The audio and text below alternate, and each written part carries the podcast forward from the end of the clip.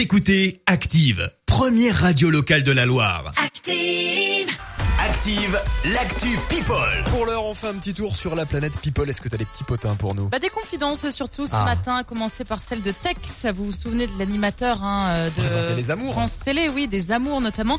Eh bien, il est ruiné. Il était invité Oh. d'une émission de télé en début de semaine, donc hier, je crois, et il explique euh, avoir tout perdu. Et comme un bon Breton, je cite, j'avais mis de l'argent de côté, j'avais acheté un petit peu d'appartement. Je pense que d'année en année, je vais revendre tout cela et vivre là-dessus. Il avait été euh, licencié, on le rappelle, hein, de France Télé il y a quelques années après une blague un petit peu vaseuse. Il avait attaqué son ancien employeur et lui réclamé même un peu plus d'un million d'euros euh, pour licenciement abusif. Mais Tex n'a jamais obtenu gain de cause. Voilà, donc c'est a Il faisait de la scène aussi. un euh. peu. Ouais, ouais, il faisait, euh, il était aussi euh, comédien.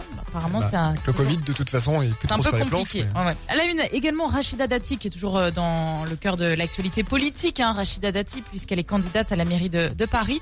Eh bien, elle est revenue sur une période assez sombre de sa vie euh, dans une émission sur euh, Europe 1 en début de semaine. Dans les années 90, elle explique l'ancienne ministre de la Justice avoir euh, été euh, contrainte à un mariage forcé. Ah bon? Elle a réussi à obtenir l'annulation quelques temps plus tard, mais ça a été compliqué. Je voulais effacer cette page, y compris sur mon acte de naissance, dit-elle.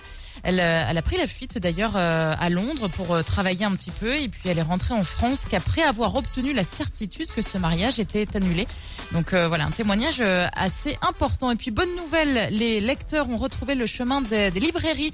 Laurent, dès la fin du Ah. confinement, puisque selon une étude de l'Institut GFK, eh bien les ventes de livres ont, ont progressé. Ah ont progressé pardon de 178% en volume euh, sur la toute première semaine du déconfinement donc à partir du, du 11 mai euh, des livres évidemment enfin dont les ventes avaient chuté pendant le Pendant le confinement, donc euh, là les, les, les gens se tournent de nouveau vers la littérature donc c'est bien puis là il y a les best-sellers qui arrivent de l'été Bah oui, donc c'est évidemment. l'occasion de soutenir aussi nos libraires C'est que les gens, en fait, ont tout lu ce qu'ils avaient à la maison pendant le confinement, qu'ils avaient entassé Oui. depuis des années, donc fallait renouveler un, un petit peu le stock. Allez, merci Marie, on te retrouve dans quelques minutes. Ce sera à 7h30 pour le journal. Écoutez Active en HD sur votre smartphone, dans la Loire, la Haute-Loire et partout en France, sur activeradio.com.